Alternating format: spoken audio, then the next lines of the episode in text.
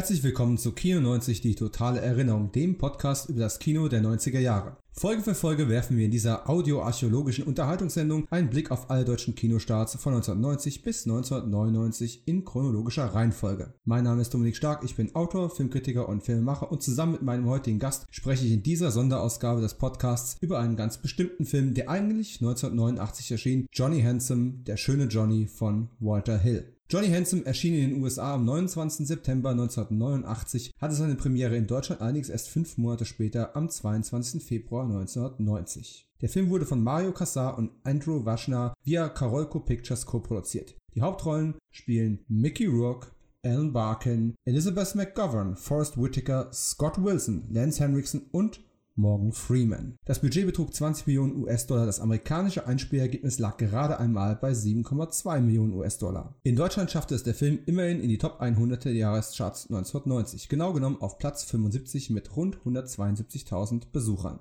Der deutsche Kinostart im Frühjahr 1990 qualifiziert Johnny Handsome natürlich für den Kino 90 Podcast und in Episode Nummer 2 haben mein damaliger Gast, der Filmkritiker und Autor Kevin Zindler und ich ihn in der Rubrik Zweitsichtung sogar zum Film des Monats gekürt. Ich persönlich bin erst etwas später zu dem Film gestoßen, was vor allem an Darsteller Lance Henriksen gelegen hat. Mein heutiger Gast allerdings ist wesentlich früher auf den Film aufmerksam geworden. Er ist ein Riesenfilmfan und Sammler, hat einen absolut lesenswerten Letterboxd-Account mit einer breiten Palette kreativer und ausführlicher Filmkritiken und wuchs so nah bei mir auf, dass wir quasi unabhängig voneinander im selben Kino sozialisiert wurden. Ein Kino, das vor rund, uh, ich glaube, zwei Jahren dem Erdboden gleichgemacht wurde, was uns bis heute schmerzt. Zum Glück reden wir heute über einen Film aus einer Zeit, als das Kinocenter noch stand.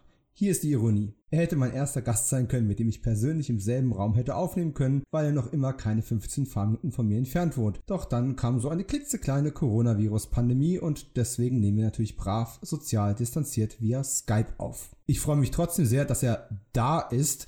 Markus Köhler. Hallo, schön hier zu sein. Stell dir einfach vor, es wäre gerade Applaus gekommen von unserem Studiopublikum. Der hätte nur dir gegolten, mich kennt ja keiner. Das wird sich ändern im Guten wie im Schlechten. Bin gespannt. Wir haben ja auch noch ein anderes gemeinsames Projekt auf der Warteliste. Wir haben beide an einem äh, Filmbuch geschrieben, das demnächst erscheinen wird, äh, nämlich Deathwish, ein Filmbuch sieht rot. Überraschenderweise geht es dabei um die äh, von Charles Bronson geprägte Deathwish-Reihe und Rächerfilme im weiteren Sinne. Kannst du ähm, einen kurzen Einblick darin geben, um was es in deinem Artikel geht? Mein Blick darauf ist der Blick eines, eines Kindes, der viel zu früh zu solchen Filmen gefunden hat. In einer Zeit, in der, heute wird man es Political Correctness nennen, man sich über Altersfreigaben wenig Gedanken gemacht hat über äh, eine Zeit, in der Eltern Filme aus der Videothek mitgebracht haben und sie dann ja quasi relativ offen liegen gelassen haben und dann aus der Ferne entschieden haben, ach, das kann der Bub vertragen oder nee, das kann er, das sollte er besser lassen. Und ja, sp sprich nur von deinen Eltern. Meine Mutter hatte eine ganz andere Zensureinstellung. ja, ich will jetzt nicht zu viel weg vorwegnehmen, sonst bin ich ja schon, sonst nehme ich ja meinem Artikel quasi schon die Pointe vorweg. Aber es geht halt sprich darum, wie man als Jugendlicher oder als quasi als Kind zu diesen Filmen hingearbeitet wurde und welche Verbindung man dazu hat, abseits jeglicher Gewaltdiskussion. Ich meine, ich habe diese Filme damals gesehen und hatte einfach einen Heiden Spaß daran. Ja, das ist ein großer Unterschied zwischen uns beiden. Äh, ich habe die meisten Filme, die so ab 18 waren, auch tatsächlich erst nach 18 irgendwann gesehen. Und das hat doch zu einer ganz anderen ähm, Wahrnehmung und auch zum gewissen Zeitversatz geführt, bei gerade beim Kino der 70er und 80er Jahre logischerweise. Aber wenn ich es äh, richtig im Hinterkopf habe, ist Video auch das Medium, auf dem du Johnny Handsome kennengelernt hast. Das ist richtig. Der kam raus zu einer Zeit, als ich dann langsam angefangen habe, aktiv Videofilme zu schauen. Also als ich dann langsam ähm, die Filmtitel auf den VHS-Kassetten, die da mit der Videothekenaufschrift rumgelegen haben, auch selber lesen konnte und auch selber zuordnen konnte und auch langsam das mit den Covern und den Postern, die in den Videotheken, die es damals noch zuhauf gab und an denen mich mein Schulweg damals an, glaube ich, ich hoffe, ich lüge jetzt nicht, an zwei oder an einer Videothek. Also du weißt ja wahrscheinlich vielleicht noch, dass neben der mhm Unserem Kino war damals ja ein Ableger einer drei Filialen umfassenden Videothek abgestellt mhm. war. Und die hat mich ja jeden Tag, als ich noch mit der Bahn zur Schule fahren musste, jeden Tag daran vorbeigeführt. Und ich meine mich da auch an einen Johnny Handsome Poster erinnern zu können. Aber da könnte mich die Erinnerung auch trügen. Aber der Film hat mich schon vorher interessiert, aber auf einer anderen Basis oder aus einer anderen Quelle heraus. Ja, Poster gab es von Johnny Handsome ja generell eine ganze Menge verschiedene Motive. Ich finde es tatsächlich interessant, dass in Deutschland gar nicht so weit verbreitete Postermotiv, was in Amerika überall drauf war, unter anderem auch auf der Schallplatte des Soundtracks, auch so dieses Close-Up-Porträt von Johnny Handsome ist, wo das Gesicht im Halbschatten liegt, was einfach auch schon ganz klar auf die Film-Noir-Quellen des Films äh, zurückverweist, die in den 40er äh, und 50er Jahren natürlich das Kino auch sehr stark mitdominiert haben. Jetzt sind wir ja aber in einer ganz anderen Kino-Ära, aus amerikanischer Sicht in den späten 80ern, aus unserer Sicht in den frühen 90ern, aber es ist ja kein so großer Zeitversatz. Und Walter Hill dreht also diesen Film. Über Walter Hill werden wir natürlich relativ lang heute reden müssen, denn ähm, er ist ja schon durchaus ein ganz großer des Kinos, auch wenn das eine jüngere Hörerschaft heute kaum noch nachvollziehen kann, weil in den letzten Jahren natürlich auch altersbedingt und äh, branchenbedingt nicht mehr ganz so aktiv ist, wie das noch in den 70er, 80er und 90er Jahren der Fall gewesen ist. Ich hätte ihn eher schon fast in den 70ern verortet, weil seine Karriere schließlich da schon begann und er sich dann quasi aus den 80ern aber auch nie wieder wegbewegt hat. Auch von der Art der Filme, die er gemacht hat, und ich glaube auch von seiner Einstellung. Ich würde ihn jetzt mal als jemanden einschätzen, der sich auch sehr gegen neuere Sachen gestemmt hat. Und der einzige Versuch, Science-Fiction-mäßig mal irgendwie Fuß zu fassen, ist ja gnadenlos, als Regisseur zumindest gescheitert. Jein, ja, da bin ich äh, geneigt, teilweise zu widersprechen, äh, denn man darf seine Beteiligung an dem Alien-Franchise nicht ganz außer Acht lassen, da er durchaus. Deswegen sagte ich als Regisseur. Ja, das ist richtig, aber er hat einige entscheidende Elemente in diesem Franchise mit beeinflusst und letzten Endes könnte man sogar argumentieren, dass äh, Johnny Hansen und seine letzte Regiearbeit gewisse Sci-Fi-Elemente mit beherbergen. Grundsätzlich gebe ich dir aber recht, er ist sicherlich ein sehr klassischer Filmemacher und wenn man mal überlegt, dass eine seiner ersten Arbeiten das Drehbuch für den Sam Peckinpah-Film The Getaway gewesen ist von 1972, dann merkt man einfach, dass es dieses, ja, dieses trockene, dieses harte, dieses Männer ja muss man schon genau. fast sagen. Das ist schon sehr tief in ihm verwurzelt. Äh, deswegen ist es auch sehr passend, dass er viele Western-Motive immer wieder aufgegriffen hat, sei es nun tatsächlich direkt in einem Western oder eben als Motive in anderen Filmen. Wie bist du denn an Walter Hill rangekommen? Was sind so deine allerersten Erfahrungen mit Walter Hill gewesen? Wahrscheinlich nicht Johnny Handsome, oder? Nee, der erste Walter Hill-Film, den ich vermutlich gesehen habe und den ich auch bewusst dann danach als Walter Hill-Film dann auch identifiziert habe, dürfte Red Heat gewesen sein. Das war wirklich auch die Zeit, die ich ich vorhin beschrieben habe, Filme, die meine Eltern, wenn sie von der Arbeit nach Hause gefahren sind, wo sie an der Videothek vorbeigekommen sind, mitgenommen haben und dann abends geschaut haben, um sie am nächsten Tag wieder zurückzubringen. Jeder Tag kostet Geld. Und äh, der Junge durfte abends dann auch immer noch eine Weile mitschauen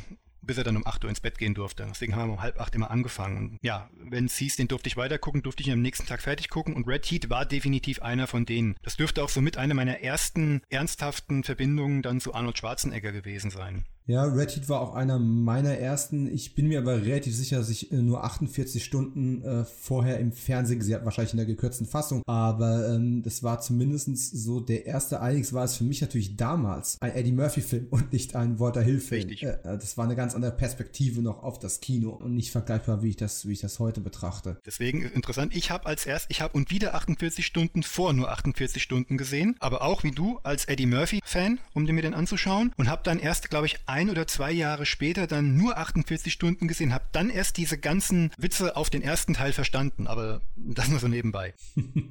Wenn wir jetzt schon über unsere Anfänge mit Walter Hill sprechen, ich meine, er hat ja, keine Ahnung, über 20 Spielfilme gedreht, ein paar Serien gemacht. Äh, was ist so das Letzte, was du von ihm gesehen hast? Sei es jetzt durch Wieder- oder Neuentdeckung oder auch, dass du es tatsächlich aktiv noch im Kino gesehen hättest? Kann ich jetzt zweifach antworten. Das letzte, was ich natürlich aktiv im Kino gesehen habe, war Shootout mit Sylvester Stallone. Und mhm. den letzten, wo ich äh, ähm, meine Lücken endlich mal schließen konnte, war der nur auf den ersten Blick untypische Crossroads Pakt mit dem Teufel im Deutschen, mit einem mhm. damals noch als Hotshot geltenden Ralph Macchio oh, ja. als Gitarrenspieler, als, ja, Karate Kid, als Gitarrenspieler ist ein vollkommen von Action befreites Road-Movie über einen, ja, Fanboy, würde man heute sagen, Gitarrenfanboy, der eine vermeintliche Blues-Legende aus dem Altenheim befreit, um mit ihm nochmal zur letzten Wirkungsstätte zurückzukehren, um dort einen bestimmten Song zu finden, um selbst berühmt zu werden. Und wie es halt bei Road-Movies so ist, ist der Weg das Ziel. Und ja, sie reisen durch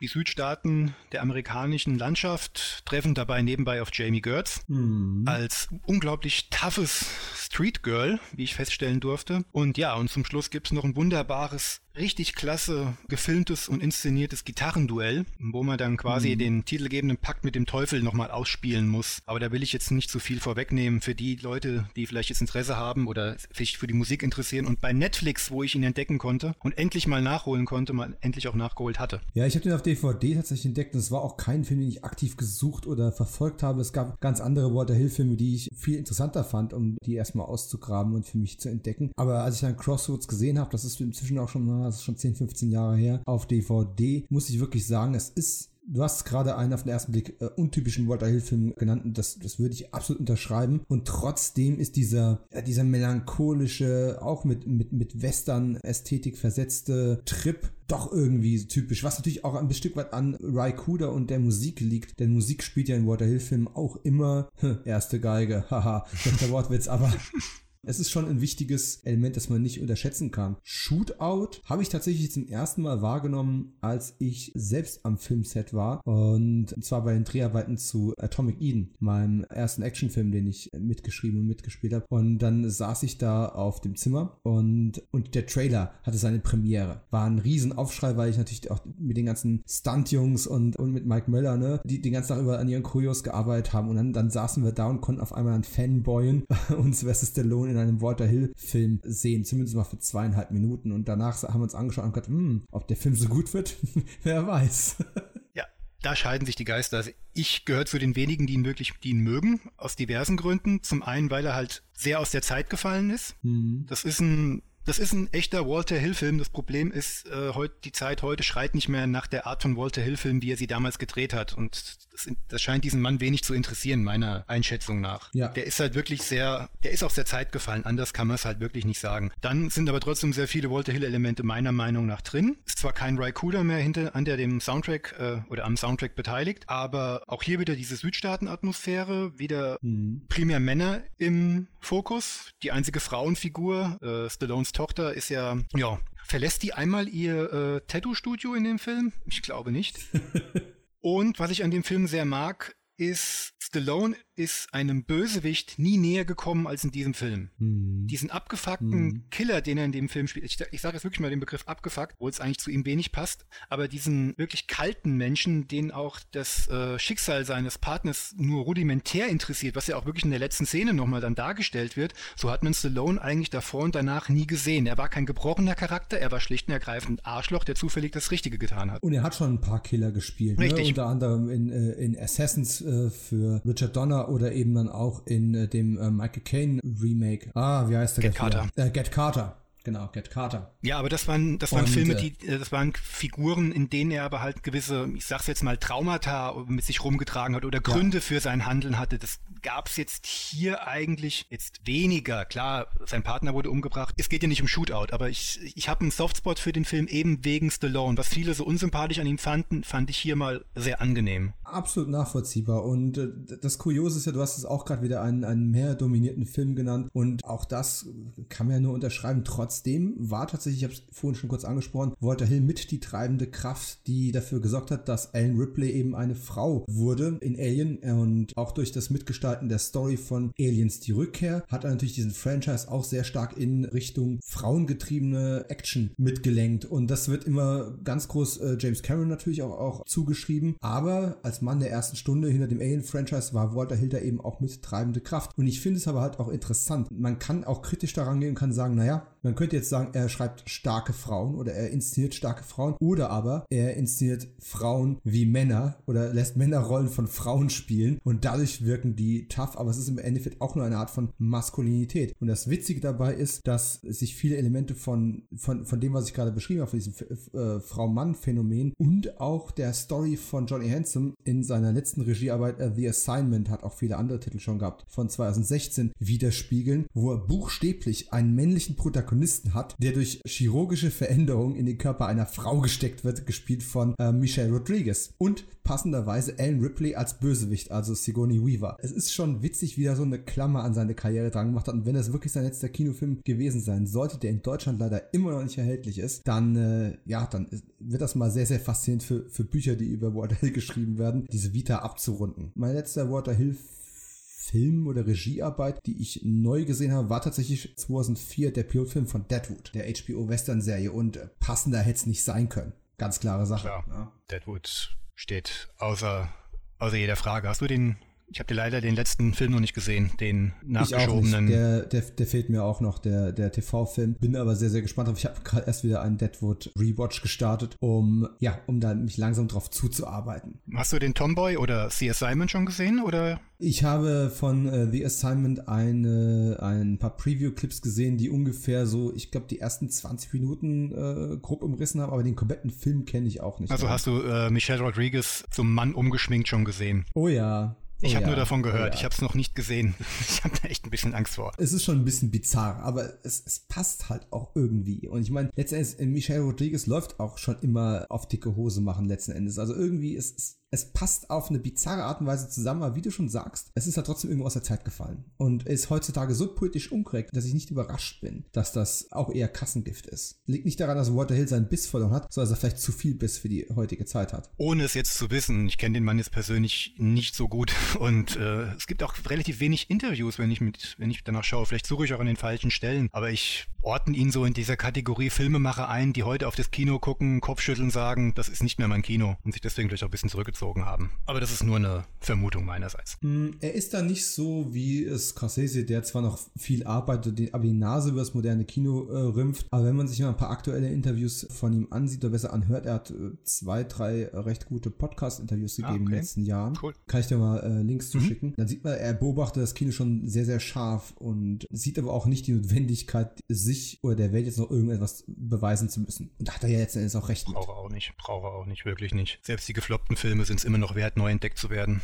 Das ist eben der Punkt. Und auch Johnny Hanson, da schlägt sich der Bogen jetzt wieder zurück, ist jetzt finanziell nicht gerade einer seiner erfolgreichsten Filme gewesen. Nee. Und letzten Endes hat Walter Hill von Anfang an gar keine Lust gehabt, das Projekt überhaupt umzusetzen. Er hat ihn viermal abgesagt, bevor er sich irgendwann breitschlagen lassen, den Film eben doch zu übernehmen. Der Film basiert ja auf einer, auf einer Novelle oder Kurzgeschichte namens The Three Worlds of Johnny Handsome von äh, John Goudet. Und das Drehbuch ist eine ganze Weile in Hollywood ähm, rumgezirkelt und es gab verschiedenste Konstellationen, die diesen Film schon dann drehen sollten. Ursprünglich ursprünglich war mal äh, der Regisseur Harold Becker im Gespräch gewesen, der das Ganze mit Richard Gere in der Hauptrolle drehen wollte. Und irgendwann hat, ja, und irgendwann hat Becker es hingeschmissen. Dadurch ist Richard Gere ausgeschieden und Becker hat stattdessen dann Sea of Love, Melodie des Todes mit Al Pacino und Alan Barkin gedreht. Übrigens, Harold Becker äh, hat lange, lange Jahre keine Regie mehr geführt und macht jetzt jüngst einige Episoden von The Mandalorian für Disney. Totgesagte leben eben dann doch länger. Was war denn das letzte von ihm? Das war doch dieser John Travolta-Film. Das war dieser John Travolta-Film, ganz genau.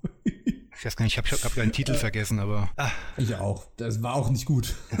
Er als fürsorglicher Vater, der von seinem Junior quasi dazu genötigt wird, den neuen Stiefvater mal unter Beobachtung zu stellen. Und kurioserweise kann man wirklich sagen, Sea of Love ist im Endeffekt auch der letzte gute Film von, von, von Becker gewesen. Och, Malice war zwar überdreht, aber noch anschaubar. Ah. Wenn hier noch irgendjemand Malice kennt.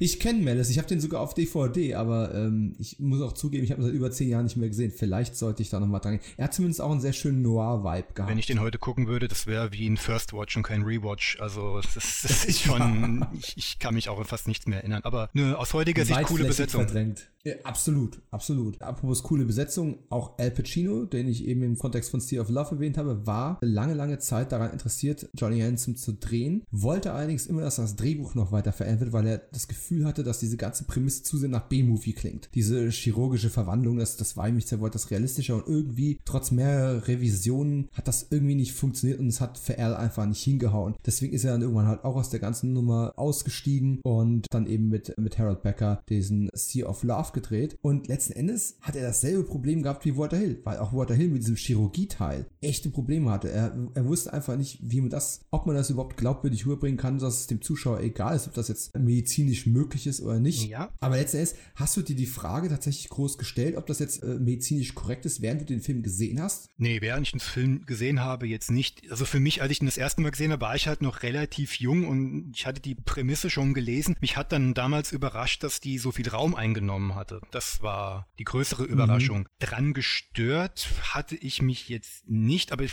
da sind wir wieder beim Thema Erwartungshaltung. Ich meine, ich bin auf den Film das erste Mal gestoßen. Auch hier muss ich jetzt wieder ganz tief in die Vergangenheit rutschen. Wer noch die Bravo kennt, der kennt vielleicht noch die Filmfotoromane, die in der, in der Mitte drin waren und wo der Film ja quasi gnadenlos durchgespoilert wurde. Von vorne nach hinten mit, was weiß ich, 25 Bildern durchexerziert wird mit kurzen Texttafeln darunter. Und da ich die damals noch gelesen habe, weil Spoilerkultur gab es damals einfach nur nicht, war mir da halt schon hm. bewusst, dass die halt auch einen gewissen Raum einnehmen würde und ich wusste, worum es in dem Film halt geht. Wenn man sich den Film dann halt anschaut und dann halt merkt, oh, das Ding geht gerade mal 85 Minuten und merkt, nach 40 Minuten ist man immer noch im Krankenhaus und bei der Resozialisierung durch eine Operation, dann, ja, sitzt man schon so ein bisschen interessiert und verwirrt da, würde ich jetzt mal behaupten. Hm. Ich finde tatsächlich, dass dieser sehr, sehr hm, geerdete Regiestil von, von Walter Hill viel von dem rausnimmt. Man, man kommt gar nicht so groß in die Verlegenheit, das zu hinterfragen. Würde ich es auf dem Papier lesen, würde ich wahrscheinlich die, die Glaubwürdigkeit des Ganzen viel mehr in Frage stellen, als wenn ich das in einem, ja, gechillten Walter Hill-Krimi mir ansehe. Richtig, ich denke mal, das wird auch dann bei der Drehbuchschreibung wahrscheinlich auch zum Problem geführt, äh, geführt haben, während ein Pacino das vielleicht merkwürdig fand, aber das vielleicht in einem, großen Film, ich sage jetzt mal groß im Sinne von längerer Lauflänge, vielleicht nachvollziehbarer gefunden hätte mit einer ganz großen Zweiteilung, eine Stunde Resozialisierungsdrama, die zweite Hälfte dann der klassische Drama- und Revenge-Anteil, den der Film ja dann auch hat, und Hill ja dann deutlich reduzierter arbeitet oder fokussierter arbeitet und dementsprechend auch die Szenen kürzer hält und knackiger hält, dass da vielleicht dann zu Differenzen kam nach dem Motto, ey, diesem wichtigen Aspekt wird nicht genug Zeit gewidmet. Mhm. Ich, ich glaube, auch das ist so ein Ding, wie ich gerade schon gesagt habe, würde man das Drehbuch lesen, kann man diesen, diesen Ton, den der Regisseur reinbringt, ja nicht so erkennen. Der springt einfach von der Seite nicht zwingend äh, entgegen. Von daher ist es schon wichtig, wer sowas dreht, ob das dann so rüberkommt, wie es jetzt im Endeffekt der Fall ist. Und du hast da gerade einen guten Aspekt angesprochen. Wenn man mal vergleicht die Laufzeit von den Krankenhaussequenzen in der Mitte des Films mit dem, mit dem Showdown, dann ist das eine sehr, sehr seltsame Gewichtung, die bestenfalls 50-50 ist, aber eher sogar mehr medizinischen und Resozialisierungsanteil hat als wirklich Action. Und trotzdem, wenn man Kritiken liest, ähm, ist da über die Rede von der Rächerballade mit rasanter Action. Ja, würde ich so mhm. gar nicht, würde ich so gar nicht einordnen, ehrlich gesagt. Also wer mit Walter Hill und seinen Actionwerken aufgewachsen ist, sprich ähm, nur 48 Stunden Red Heat oder einer meiner persönlichen Favoriten ausgelöscht, äh, oh Gott, den englischen Titel spreche ich immer falsch aus. Extreme Prejudice oder was auch immer. Prejudice. Oder Prejudice. Ja, ja. Eine ganz unverhohlene, vor allem das Finale, eine ganz unverhohlene Peckinpah-Hommage. Der kriegt ja da dicke, hochskalierte Baller-Action und davon ist ähm, Johnny Handsome ja relativ weit entfernt. Richtig. Tut ihm aber auch gar nicht weh. Um nochmal darauf auf die, auf die Produktionshistorie kurz zurückzugehen und das so, so stichpunktartig zumindest noch abzuarbeiten. Willem Dafoe war dann ebenfalls äh, im Gespräch, man hat ihm das angeboten, man fand ihn äh, auch entsprechend wandlungsfähig und er hat ja auch ein sehr ausdrucksstarkes Gesicht, äh, mit dem man da sehr viel arbeiten kann, äh, auch im Hinblick auf die Maske und so weiter. Hübsch genug. Aber Defoe hat aber Defoe hat schlicht und ergreifend abgelehnt. Schau schauspielerisch definitiv eine interessante und gute Wahl, aber gerade in Bezug auf die zweite Hälfte braucht es meiner Ansicht nach, ich sag's jetzt mal, hübschen oder sehr attraktiven Darsteller, um den Gegensatz zur ersten Hälfte auch darzustellen. Und da mm. nichts gegen Willem Dafoe und klassische Schönheitsideale will ich überhaupt niemandem entgegenspringen. Der Mann hat auch einen Erotik-Thriller auf, auf dem Konto. Ähm, ja, Madonna kann ein Lied davon singen. Ja, ähm, aber ich denke nicht, dass er im klassischen Kino der 80er und 90er als ähm, Sexsymbol zu verkaufen gewesen gewesen wäre. Also Defoe Nein, jetzt. Vor allem jetzt, vor allem hätte dann äh, Lance Henriksen nicht als Gegenpart besetzen können, weil die doch äh, ähnliche Charaktergesichter einfach ja. haben. Ja. Aber letzten Endes äh, ging die Rolle dann irgendwann an Mickey Rourke. Äh, Walter Hill hat sich doch breitschlagen lassen, hat das Drehbuch noch ein bisschen mit umgeschrieben und umgestaltet, damit es für ihn passt. Und Mickey Rourke, ja, hat ja durch dieses Film-Noir-Element, was, was Walter Hill dann auch mitgebracht hat, fast schon so eine Art, ja, Rückkehr zu früheren Stilmitteln hier auf dem Tisch gehabt. Letzten Endes hat ja auch selbst Angel Heart von 1987 schon starke Noir-Anleihen und auch diesen, diesen Südstaaten Flair, den eben Johnny Handsome auch haben würde, weil in äh, New Orleans gedreht. Aber es ist ja auch generell eine, ja, eine Rock-Rückkehr. Wir hatten nur damals noch keine Vorstellung davon, wie sehr der Mann noch zurückkehren musste. Also, oder wie tief er noch stürzen musste und wie verändert er später noch zurückkehren sollte in den, in den frühen 2000ern, oder? Ja, das auf jeden Fall. Ich meine,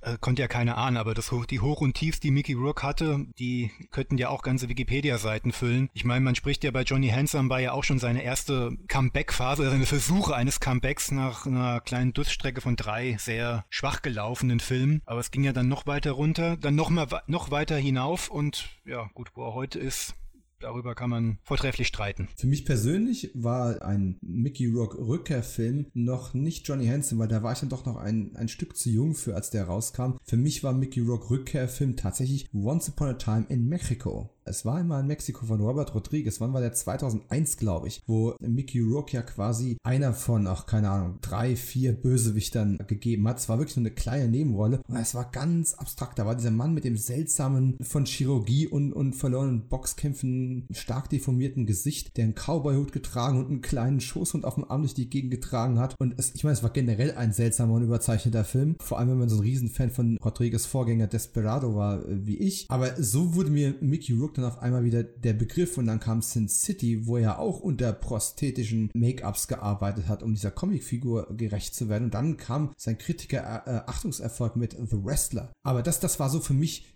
die Renaissance von Mickey Rourke, die zumindest eine Zeit lang vorgehalten mm, hat. Das, das, du hast jetzt zwei, die für mich in der Zeit prägender waren, so außen vor gelassen. Er kam ja quasi mit Nebenrollen in populären Filmen ja wieder und das war immer so ein Doppelpack von zwei Regisseuren. Einmal, wie du schon gesagt hast, ähm, Robert Rodriguez und irgendwann in Mexiko. Kurz darauf kam er ja dann bei äh, einer Nebenrolle in Mann unter Feuer, Man on Fire von Tony Scott. Da war er ja der Anwalt der Familie des entführten Kindes. Mhm. Da kam er, da war er plötzlich wieder im Kino zu sehen. Ich weiß, dass ich damit mit einem riesen Mickey Rourke-Fan im Kino war, der sich, der, der hat sich einen Ast abgefreut, Mickey Rook wieder auf der Kinoleinwand zu sehen. Das war, dass ihm die Tränen nicht gekommen sind, war schon mehr als überraschend.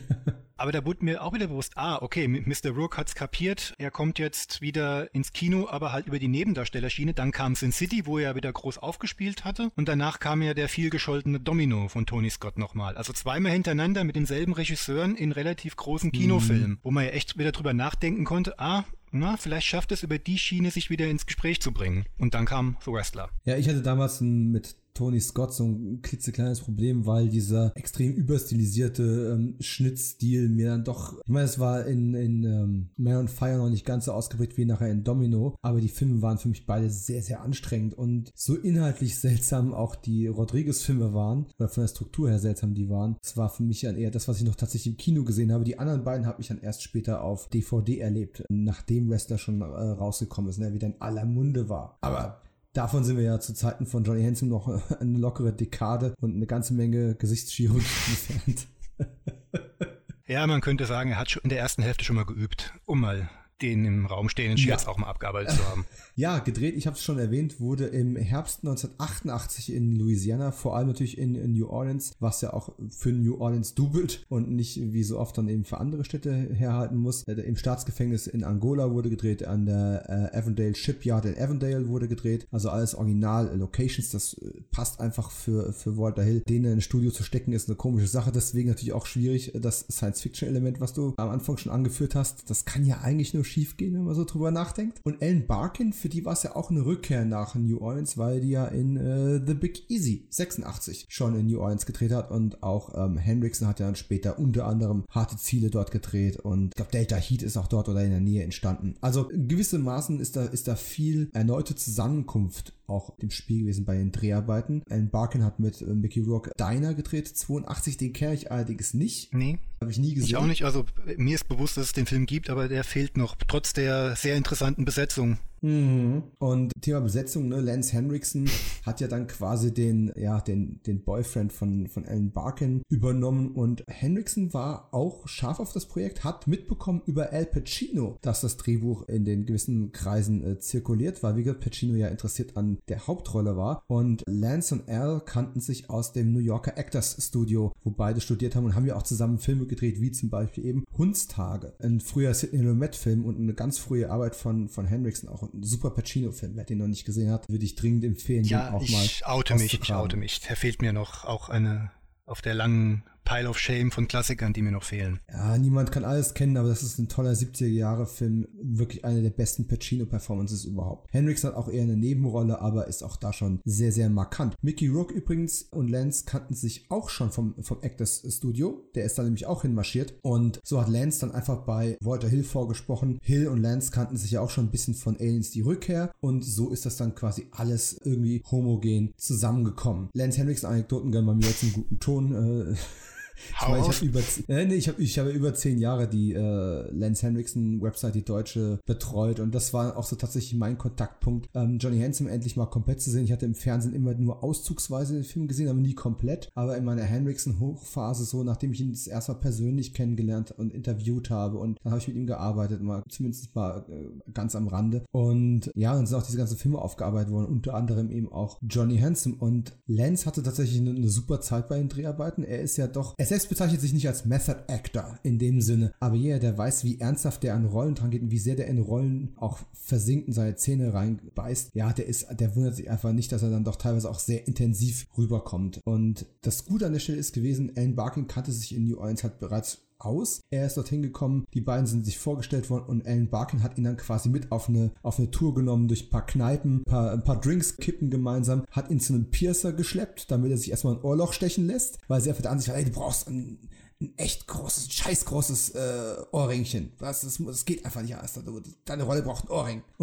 hat sich irgendwo seine, seine Ohrläppchen dann piercen lassen, um sich ein Ohrring verpassen zu lassen. Aber das ist halt dann eben Lance. Diese Form von Hingabe zu so einer Rolle ist einfach völlig normal. Und er hat auch von vornherein gesagt, mein großer Vorteil ist, dass ich Mickey kenne und ich ihn lesen kann. Und die Rolle, die ich hier spiele, Rave, ist nicht der schlauste Kerl, aber er hat eine gute Intuition, was den schönen Johnny anbelangt. Und das ist genau die Form von Intuition, die ich Mickey gegenüber, gegenüber habe. Und deswegen funktioniert es. Und deswegen ist auch das Ende dann irgendwo sinnvoll. Weil Rave zwar nicht der Schlauste ist, aber glaubt Johnny lesen zu können. Das wird ja am, im Showdown dann noch sehr fatal im Endeffekt für ihn. Und ja, das war so der Einstieg. Und dann hatte er einfach mit Anne Barkin so eine gute Zeit. Die haben dann wirklich so als, als Terror-Duo auch New Orleans dann äh, unsicher gemacht und haben dann einen riesen Spaß dran gehabt. Und letzten Endes, Hendrickson, trotzdem ja Künstler, hat dann nach ein paar Drehtagen ist er zu Walter gegangen und dann gesagt, hier, Walter, irgendwie, du sagst mir gar nichts, mache ich irgendwas falsch? Ich meine, es fühlt sich alles gut an, was ich hier mache und irgendwie richtig und ich bin, ich glaube, ich verstehe diese Rolle, aber du verunsicherst mich, indem du mir kein Feedback gibst. Und dann sagt Walter nur, ich bin Regisseur, ich bin kein Schauspielcoach. Ich engagiere Leute, von denen ich glaube, dass die ihren Job beherrschen, dass die für die Rolle passen und dann lasse ich die ihr Ding machen. Es macht doch gar keinen Sinn, wenn ich, wenn ich mich da in den Weg stelle. Und solange ihr nicht irgendwas macht, was völlig an meiner Vorstellung vorbeigeht, werdet ihr von mir nichts dazu hören.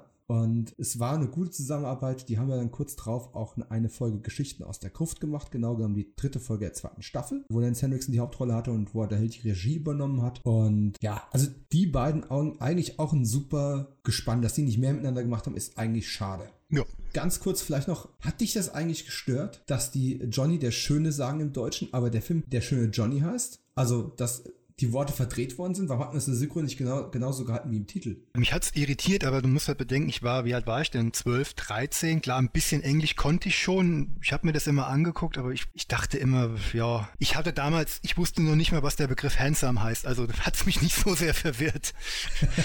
für mich war, für, ja, für mich war schön immer Beauty und deswegen habe ich mich, äh, habe ich mich immer gefragt, was handsome überhaupt bedeutet. Ich wollte das Internet einschalten, das gab's damals aber noch nicht. Und deswegen ja, war im, ich. Im, du hast ja recht, im, im Grunde hat man es in der Synchro ja richtig gemacht, ne? Johnny Handsome, Johnny der Schöne, ist schon, ist schon sinnvoll. Aber warum kriegt da der Film auf dem Plakat den deutschen Titel Der schöne Johnny und nicht Johnny der Schöne? Das, die Ehrungen und Währungen der deutschen Titelschmiede haben da, hatten da schon weitaus schlimmere Ausschläge gehabt, aber. Oh mein Gott, ja.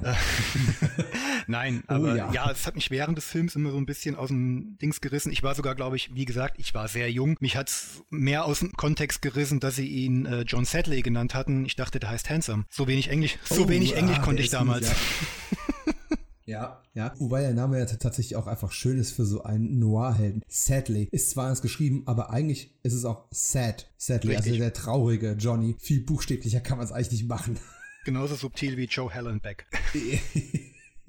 ja, ich meine nicht, dass der, dass der Bösewicht noch Rave Bad Guy heißt oder so. Genau. Aber es ist schon. Wir haben auf der deutschen Tonspur unter anderem so tolle Stimmen wie Joachim Tenstedt als Mickey Rourke oder Manfred Lehmann, die Stammstimme von Bruce Willis als Lance Henriksen. Also Synchro im Großen und Ganzen möchte ich gar nicht kritisieren. Nee. Die ist super. Und ich hasse ja Rotten Tomatoes. Es ist einfach blöd, die Qualität eines Films auf einen mathematischen Algorithmus runterzubrechen und einfach äh, willkürlich registrierte Kritiker zusammen zu aggregieren. Trotzdem wollte ich an der Stelle erwähnen, dass Rotten Tomatoes ein, ein Rating von äh, 62% auf der Kritikerseite und 46% bei den Zuschauern aufaggregiert hat. Spricht so für einen ne, durchschnittlich aufgenommenen Film. Roger Ebert allerdings, der bekannte Filmkritiker aus Amerika, hat ihm viereinhalb von fünf Sternen gegeben. Also richtig heftig gut eigentlich. Spricht halt einfach dafür, dass manche Leute den Film, tja, verstanden haben und andere eben nicht. würde ich mal sagen. Soll ich so sagen, du hast Rotten Tomatoes, ich halte es für so belanglos, dass ich mich da nie aufhalte. Ich möchte mich da auch nicht aufhalten, aber es ist halt einfach in der Filmbranche so wichtig. Die hängen ja. sich da genauso dran auf wie an irgendwelchen IMDb-Scorings und IMDb-Ratings und bist du in der IMDb 5000 und solche Geschichten oder 500 oder 100. Das sind einfach Parameter, die für das Showgeschäft, für das Filmbusiness irgendwie in Anführungszeichen wichtig geworden sind, obwohl sie im Endeffekt nichts anderes sind als Schall und Rauch und eigentlich keine, keine messbare Größe sind. Ja, man, man versucht mit Zahlen etwas zu fassen, was keiner fassen kann. Aber Dinge, die wir fassen können, ist Johnny Handsome. Und ich finde, nach der langen Einleitung sind wir jetzt auch an dem richtigen Punkt angekommen, um über den Film an sich zu sprechen und uns da ein wenig durchzuarbeiten. Ich bin ja immer jemand, mir ist es sehr, sehr wichtig, wie ein Film anfängt und wie er aufhört. Ich kann mich immer nicht ganz entscheiden, ob für mich der Beginn wichtiger ist als das Ende oder das Ende wichtiger als der Beginn. Meistens ist das Schlussbild, was bei mir hängen bleibt. Wenn das auf einer falschen Note endet, äh, kann es mir die ganze Seherfahrung ein Stück weit kaputt machen. Trotzdem, ich liebe die aller,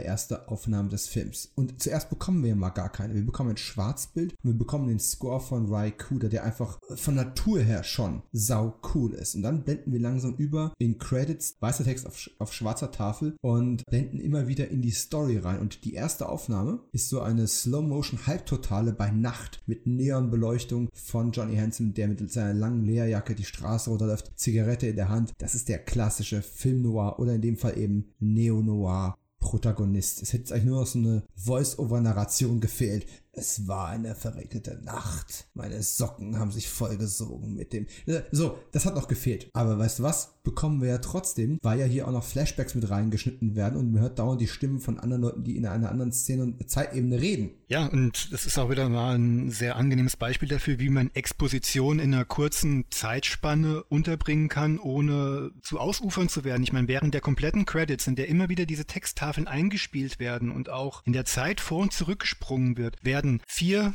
der Hauptdarsteller charakterisiert, ihre Motive dargestellt, ihre Beziehung zueinander dargestellt und unmittelbar nach dem Ende der Credits sind wir mittendrin. Und das ja. ist, wenn ich da an, an, heute denke, wo man eine halbe Stunde braucht, um jedem alles von vorn nach hinten durchzuexerzieren oder nach 20 Minuten erstmal eine halbe Stunde Flashback einzubauen, ist das einfach, da versinkt man so ein bisschen in Nostalgie. Also ich zumindest, mag am Alter liegen. Aber es ist auch, äh, ja, es, ist, es ist wirklich wunderbar gefilmt, es ist auf den Punkt und es ist, wenn man sich ein bisschen mit Hill auseinandersetzt, das ist ist halt die Art und Weise, wie dieser Mann inszeniert. Und das ist auch wegweisend für den Rest des Films, weil das sage ich jetzt schon mal im Vorfeld. Johnny Handsome hat aufgrund seiner Lauflänge kein Gramm Fett zu viel. Und das wird auch schon in diesen mhm. ersten fünf Minuten auf den Punkt gebracht, meiner Intention ja. nach. Ja, ja, der Film hat unter 90 Minuten Laufzeit, äh, je nachdem, ob er jetzt PAL oder NTSC-Format nimmt. Das ist vielleicht eine Minute mehr, eine Minute weniger, aber ähm, er arbeitet ganz viel mit Parallelmontage. Und grundsätzlich, wenn ich einen Vorspann lese und ich sehe, dass da zwei, drei, vier oder mehr Editor, also Cutter, kreditiert sind, dann kriege ich immer, dann stellen sich mir schon die Nackenhaare auf, die Fußnägel rollen sich und alles, was sonst noch da ist, geht auf Abwehrhaltung. Weil ich einfach sage, oh verdammt, normalerweise hast du einen Cutter pro Film. Wenn es mehrere sind, haben die meistens die Versionen der anderen noch mit überarbeitet und das Ganze ist ein riesen, ein riesen Fiasko. In diesem Fall muss ich sagen, das ist die, das ist eigentlich die Ausnahme von der Regel. Es gibt in dem Film sehr viel Parallelmontage. Wie jetzt hier in meinem Anfang. Das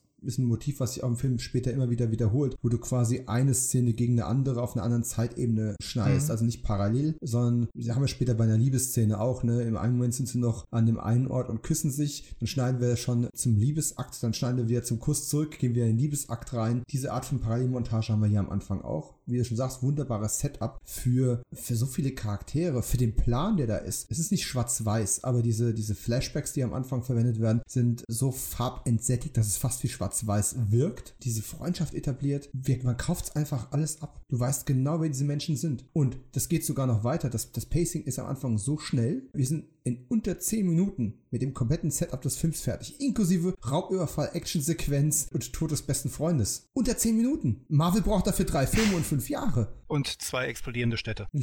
ja. Da reicht sich ein Brandsatz in ein Auto zu werfen. Ja, überhaupt sind die Stilmittel, wie der Schnitt, den du schon sagst, und auch, na, Matthew Leonettis ähm, Kamera hat auch unterschiedliche, auch über den Film unterschiedliche Stilmittel verwendet. Wenn du diesen schnellen Überfall, den ersten nimmst, wie oft da die Kamera in die Gesichter, beziehungsweise in die maskierten Gesichter reinhält, mhm. nachdem dann der Betrug an Johnny quasi durchgeführt wurde. Also wenn Lance Hendrickson, muss man jetzt nicht vorwegnehmen, ich meine, wir reden ja über den Film. Wir spoilern ja. sowieso den ganzen Film. Also Gut, okay, dann, dann rede ich ja nicht frei. Haben. Es es geht halt, für die, die es noch nicht wissen, es geht um einen Überfall, für den quasi Johnny ähm, von seinem besten Freund gebeten wird, ihn zu planen, weil Johnny, das wird auch in diesem wunderbaren Setup halt dargestellt, ist zwar ein Halbweltler, ein Gangster, der aber sich meistens im Hintergrund hält, weil er ein sehr guter Planer ist, weil er sehr gut darin ist, die Schwächen einer der Sicherheit zu erkennen und halt die Ausführung anderen zu überlassen. Hier will er jetzt, weil es, weil er von einem persönlichen Freund gebeten wird, mit zu, zu planen, mitmachen, um ihn zu unterstützen, weil er ein schlechtes Gefühl hat wegen den beiden engagierten Partnern, dargestellt von Lance Hendrickson und Ellen Barkin. Und ja, es endet, wie es halt enden muss, im Fiasko. Johnnys Freund ist tot und Johnny ist im Knast. Und ja, dieser Überfall, der ist schon so auf den Punkt inszeniert und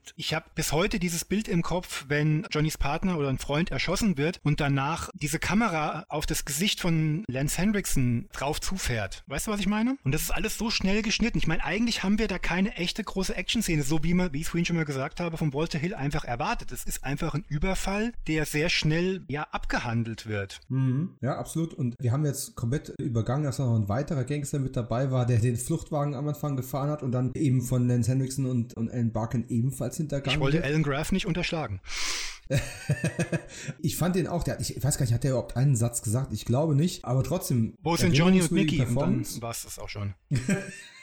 das stimmt, das war's. Und wir haben komplett unterschlagen. Natürlich, Johnny Hansen sieht am Anfang aus wie Ron Perlman in Die Schöne und das Biest. Also hat ein sehr, sehr entstelltes Gesicht und ja, ist eigentlich zu einer, äh, zum sozialen Außenseiter quasi aufgrund seiner Deformierung geboren. Das ist also kein Unfall, sondern äh, man unterstellt zumindest, dass es ein Geburtsproblem ist. Und er hat einfach damit gel äh, gelernt zu leben, ein Außenseiter zu sein. Ja, angeblich ist ja die Drogensucht seiner Mutter, wird ja als Möglichkeit für seine Entstellung genau. betrachtet, wird ja später im Krankenhaus erwähnt. Genau, aber zumindest einen guten Freund scheint er eben zu haben, äh, der von äh, Scott Wilson gespielt wird und eine Bar betreibt. Und ja, bei dem halt das Wasser bis zum Hals steht, lässt er sich jetzt breitschlagen, nochmal einen Coup zu machen. Man hat auch da schon so das Gefühl, Johnny will gar nicht unbedingt jetzt der Gangster sein, aber ne, als Freundschaftsdienst gehe es halt nochmal und Scott Wilson, wem der Name was sagt, man kann sich zuordnen. Alle Fans von The Walking Dead kennen ihn eben als Herschel und der hat sich ja da in die Herzen aller Leute gespielt, ist jetzt leider unlängst verstorben und ja, war aber schon immer ein ganz fantastischer Charakterdarsteller. Tja, nach diesem schnellen Setup äh, geht es ja dann auch ratzfatz weiter. Das Ganze geht ja völlig schief. Es wird nicht mal groß gezeigt, wie die Polizei eintrifft und wie es dann mit der Verhaft zur Verhaftung von, äh, von Johnny kommt. Fakt ist,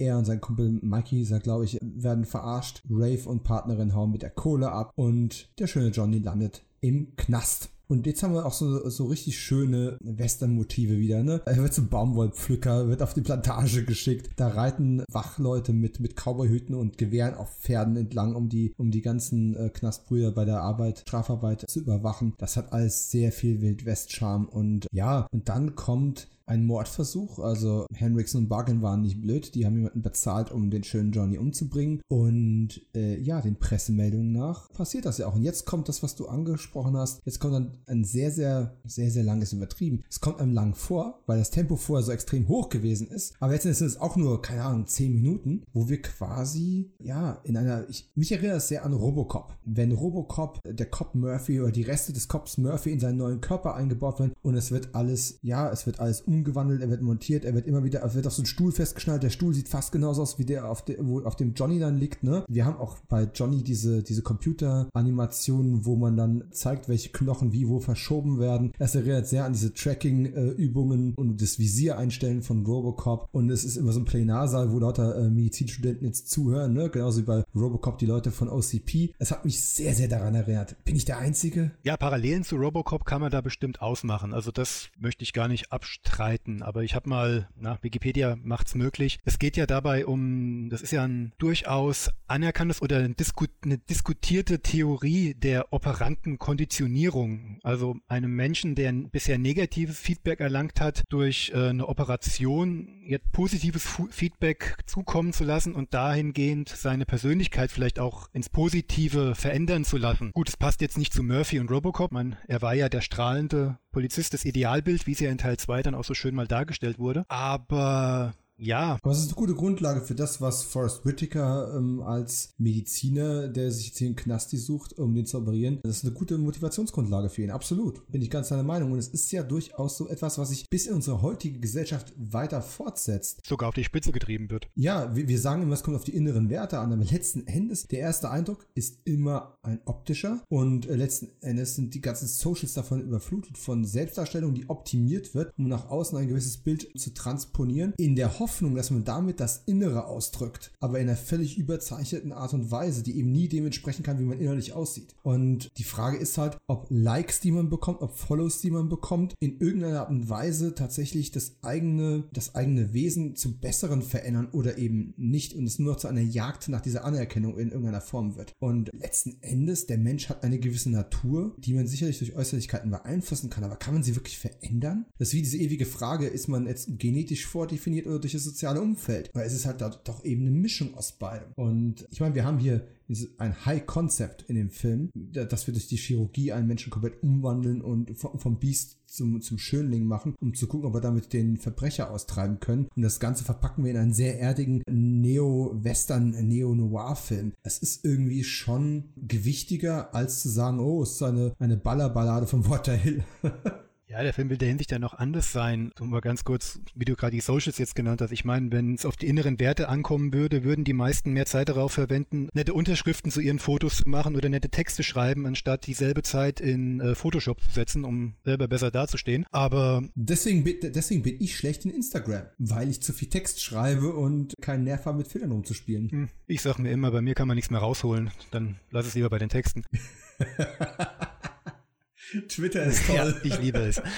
Nein, aber was jetzt hier zum Film zurückgehend, ich meine, das ist ja dann der große Zwiespalt oder die zweite Hälfte, der ja dann auch auf der einen Seite erfährt er eher dann positives Feedback. Ich meine, ja, das nehmen wir ja schon mal ganz kurz vorweg, da kommen wir dann gleich nochmal hin. Er hat ja dann das erste Mal auch eine echte Liebesbeziehung. Ich gehe mal stark von aus vor, als Halbweltler wird er sich eher an die leichten Damen gehalten haben, mhm. wenn überhaupt, mit seinem Gesicht. Aber da, das spart der Film ja zum Glück dann auch weitgehend aus. Das ist ja, ist ja auch so ein, das, was ich vorhin meinte, von, von wegen ähm, nicht viel Fleisch auf den Rippen. Das als solche Sachen werden die als Zuschauer halt auch überlassen, dass du dir da selber Gedanken drüber machen kannst. Aber, und das ist ja dann Johnnys Problem später, er hat ja dann auch noch, ja, diese, es sind ja noch sehr auf Rache und könnte sie eigentlich auch ad acta legen, aber dazu ist er dann doch zu sehr in sich und in seinen inneren Werten, seinem inneren Kodex oder auch in seiner inneren Vorprägung halt auch gefangen, um das halt liegen lassen zu können. Letzten Endes bei allem, was man äußerlich verändert, ist der Mensch einfach trotzdem eine Summe seiner Erfahrungen ja. und die Erfahrungen von Johnny haben ihn an diesen Punkt gebracht. Die Erfahrungen von Johnny sind geprägt auch von dieser Freundschaft zu dem Stuart Wilson Charakter, der ihm einfach genommen wurde und er bekommt hier ein neues Leben auf dem Silbertablett serviert und er ist auch auch zufrieden. Er weiß es zu würdigen. Er ist nicht undankbar. Überhaupt nicht. Aber er hat, na, nein, aber er hat nach 30 Minuten Film hat er sein neues Gesicht. Übrigens die erste Szene, wo er dann mit seinem neuen Gesicht da ist. Mickey Rourke einfach fantastisch, ne? Wie da die, die Tränen rauskommen und alles. Das ist sehr intensiv gespielt auch. Das überhaupt die und nächsten, Entschuldigung, ich unterbreche, die nächsten 15 Minuten super. Er, er, er bringt dann wirklich die nächsten 15 Minuten dann, bevor er dann in die Arbeitswelt dann aufbricht, ist unglaublich gut rüber, seine Mickey Rourke-Manierismen hinten anzustellen und so eine Sensibilität darzustellen, stellen, die mhm. ihn auch, die ihn sehr schüchtern wirken lässt, der erstmal lernen muss, mit diesem Gesicht klarzukommen, der lernen muss, dass die Leute jetzt ganz anders auf ihn reagieren und ganz anders mit ihm verhalten. Allein, ich meine, diese Klinik wird ja auch von, da arbeiten ja auch Nonnen, er hat ja eine, ja, eine mhm. Sprachlehrerin,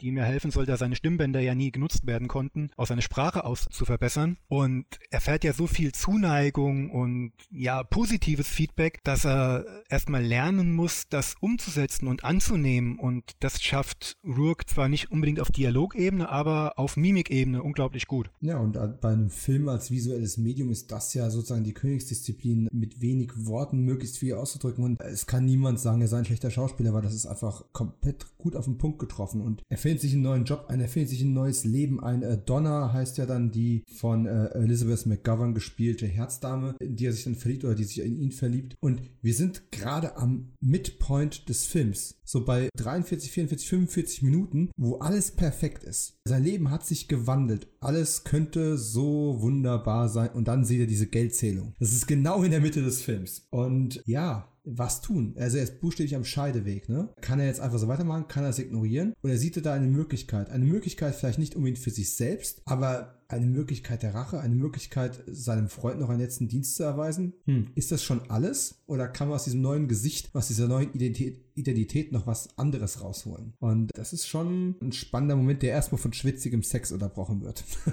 wir haben Mickey Rourke, wir haben Ende der 80er. Und ja. Wilde Orchidee kam danach oder davor? Weiß ich gar nicht mehr.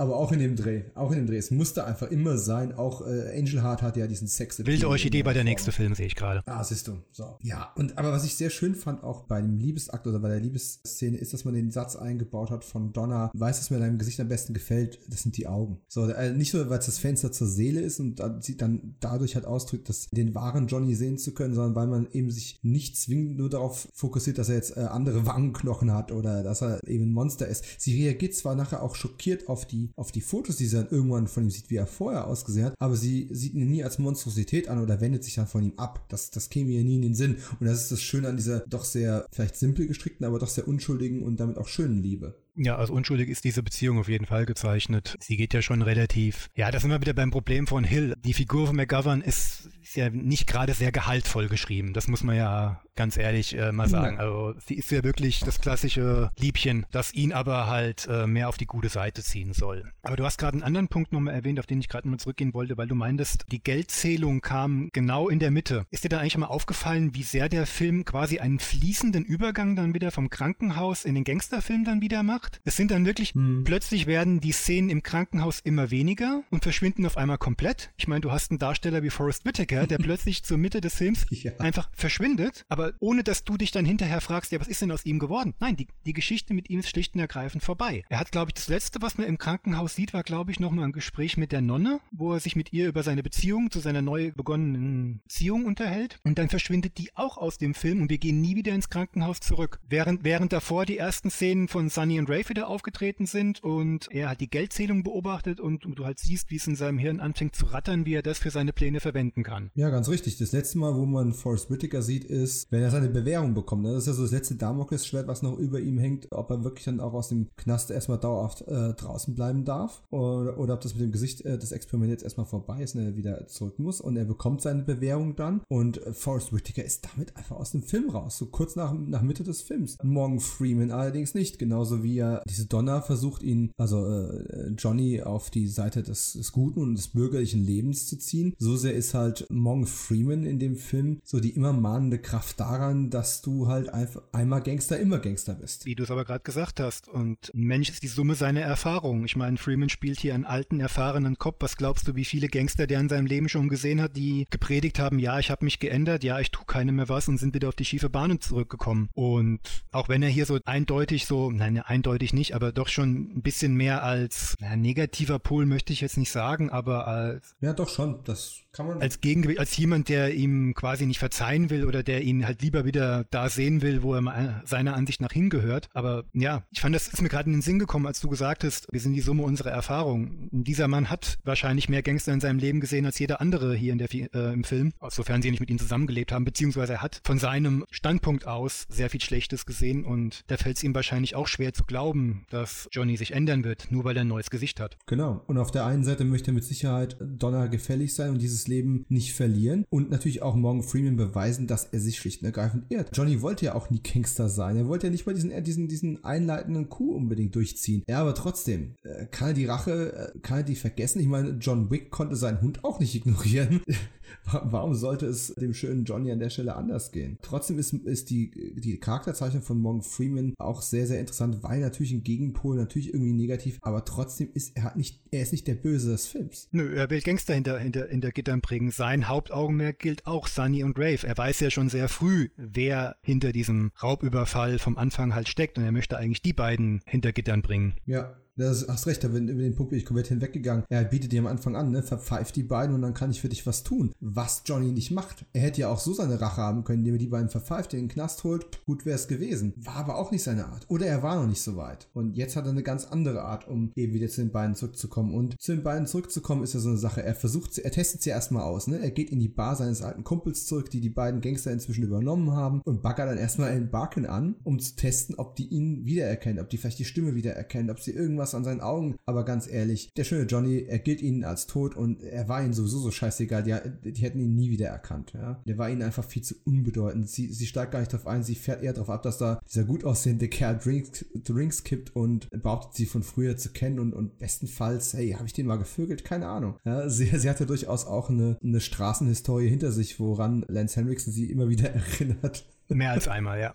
ja. Das ist ja auch eine sehr, sehr interessante Dynamik. Ich meine, die, die beiden sind ja auch schon so wie so ein, wie so ein Ehepaar. Äh, die sind nicht wie Bonnie und Clyde, sondern die gehen sich eigentlich schon auf den Sack, als hätten sie schon 25. Hochzeitstag. Ja, die beiden haben so, so ein paar wunderbare Szenen miteinander. Aber äh, eine kommt noch, die kommt einen Moment später nach dem zweiten Überfall, da will ich dann nochmal drauf eingehen. Da, da lache ich mich jedes Mal drüber kaputt. Hat mit einer Flasche und einer Knarre zu tun. Oh ja, oh. Ja, aber jetzt sind wir erstmal an dem Punkt, wo wir beide versuchen rauszufinden, wer dieser neue Spieler ist, der da ist. Und natürlich hält er ihn einfach eine Karotte, die nach sagt, hey, 5 Millionen. Ich weiß, wie wir drankommen, ich brauche Unterstützung. Wie kommen wir dahin? Und das ist ja so mit, wenn ich es äh, richtig im Kopf habe, so mit die erste Szene, die du von dem Film gesehen hast, oder? Richtig, richtig. Äh, genau, wie ich im Vorgespräch ja schon erzählt hatte. Wer in meinem Alter ist, der hat wahrscheinlich dann halt auch äh, damals noch Wetten das geguckt. Damals noch mit Thomas Gottschalk. Oh ja. Es gab eine Zeit, da war das nicht peinlich. Das muss man immer mal wieder erwähnen. Und es war auch eine Zeit, in der wirklich große Stars dort aufgetreten sind und ja, wie halt jeder andere auch, eine Pressetour oder Wetten das genutzt hat, um seine neuen Sachen, sein neues Album, seinen neuen Film zu promoten. Und so kam es wirklich, dass Mickey Rourke damals bei Wetten das auf der Couch bei Thomas Gottschalk gesessen hat, damals zur Pressetour von Johnny Handsome. Ja, der Auftritt hat ein bisschen Wellen geschlagen damals, wenn ich mich richtig erinnere. Also ich kann mich noch an meine aufgeregte Mutter erinnern, die sich echauffierte darüber, wie dieser Mann sich denn da aufhält. Er hat die Füße hochgenommen, er hat mit seinen dreckigen Stiefeln, angewinkelten Knien dort gesessen, die dreckigen Fußsohlen auf dem Sofa abgelegt, hat eine Kippe nach der anderen geraucht, was damals schon nicht mehr so gerne gesehen wurde. Und mhm. äh, man muss dazu sagen, meine Eltern sind beide Raucher. Selbst die fanden das so ein bisschen daneben. Er hat auch, er ist auch wenig auf, wenn ich mich richtig entsinne, wenig auf die Fragen von Thomas Gottschalk eingegangen. Also man hat schon gemerkt, er hat seinem Ruf, den er damals hatte,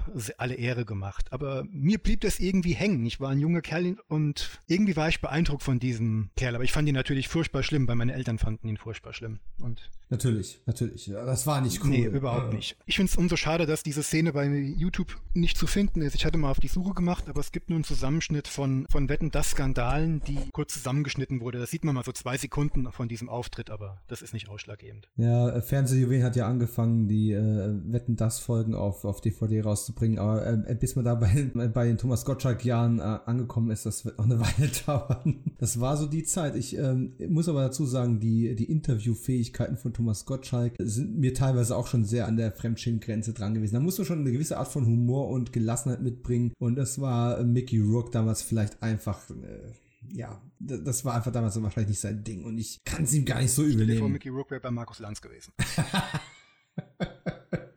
ja, ja, ja, sehr wohl wahr. Aber wir haben jetzt hier ein paar schöne ähm, Szenen mit, mit Sunny und Rave gehabt und wir erkennen einfach, dass, okay, ähm, Mickey Rourke muss seinen Racheplan irgendwie umsetzen. Äh, er muss versuchen, mit denen abzurechnen in irgendeiner Art und Weise und riskiert da auch sein, sein neu gefundenes Glück. Er hält sich von Donna fern und das ist so der einzige Teil des Films, der sich so ein kleines bisschen zieht, weil es dann doch eine ganze Weile so Beziehungen hin und her und er distanziert sich, dann schläft er mit Sunny äh, und die erkennt ihn natürlich logischerweise trotzdem Das hat mich als Jugendlicher echt getroffen. Hey, Moment mal, das ist doch der Held. Warum steigt der? Ja. Der hat doch eine neue Freundin. Warum steigt der hier mit der Bitch? Das Wort habe ich damals nicht verwendet. Ja. Mit der Tante ins Bett. Das, das, das geht nur nicht. Das ja. hat damals meine Grundfeste erschüttert. Also. Ja, die Monogamie funktioniert an der Stelle nicht. Äh, die, die, die Wahrung der, der eigenen Identität oder das vor, der vorgespielten Identität, das hatte oberste Priorität und jetzt nicht zwingend die Treue zu seiner Donner. Heutzutage nehmen wir sowas als dramaturgisches Mittel schulterzuckend hin, aber ja, als ich ihn das erste Mal gesehen habe, noch ein ganzes Stück idealistischer und Eben, jünger, das richtige Wort. fand ich das auch nicht so geil. ja, was aber da auch noch sehr zum Tragen kommt, da sind wir gerade noch ein bisschen drüber hinweggegangen, ist, dass diese beiden ähm, Gangster, seine Gegner, auch beide eigentlich strunzdumm sind oder sagen wir so sehr instinktgetrieben. Sie ist wie eine läufige Hündin und er jagt nur dem Geld hinterher. Mit Planung haben es beide ja. nicht, haben es beide nicht unbedingt, wie sagt man so schön. Ja, macht, macht ja aber auch Sinn, dass die, dass die jetzt nicht die großen Denker sind. Deswegen haben sie ja den schönen Johnny am Anfang gebraucht. Ja, ja, das ist richtig. Aber sie wirkten aber am Anfang für mich noch äh, in ihrer Abgebrühtheit deutlich, ich will nicht sagen cleverer, aber zielgerichteter. Und hier sind sie an einem Punkt, ich meine, die haben das ganze Geld, was sie bei diesem Überfall eingenommen haben, in die Bar gepumpt. Das hat sich wohl sehr als Verlustgeschäft dargestellt. Zumindest ist das aus Ellen Barkins Dialogzeilen so ein bisschen zu erkennen, dass sie da quasi dadurch da gestrandet sind und nicht mehr so wirklich wegkommen. Und ja, jetzt merkst du halt, kein Plan mehr, wissen nicht wohin mit sich. Und sobald wieder irgendwo Geld zu riechen ist, springen sie drauf. Egal wie verlockend oder wie verführerisch oder wie dumm es eigentlich wäre, der Sache zu folgen. Ja, aber wenn der Stein einmal ins Rollen gekommen ist, der Coup ist ja quasi die zweite größere Action-Szene, nennen wir es jetzt mal mhm. so. Es gibt ja eigentlich nur drei wirkliche Action-Szenen in dem Film. Natürlich wird hier mal ein Messer gezückt, um den, den ekligen Ex von, von Donna zu bedrohen und solche Geschichten. Aber im Großen und Ganzen haben wir den Coup am Anfang. Diese Konfrontation hätte so nie stattfinden dürfen. Das müssen wir, das müssen wir beide als äh, 80er, 90er Jahre Serienkinder halt auch nochmal erwähnen. Ne? Hm. Hätte Jeffrey Meeks seine Ninja-Fähigkeiten ausgepackt, hätte Mickey Rourke keine Chance gehabt. Also für alle, die es nicht wissen, ja. vielleicht kennt der eine oder andere noch die Action-Serie. Oh Gott, jetzt komme ich selbst in Stauchen.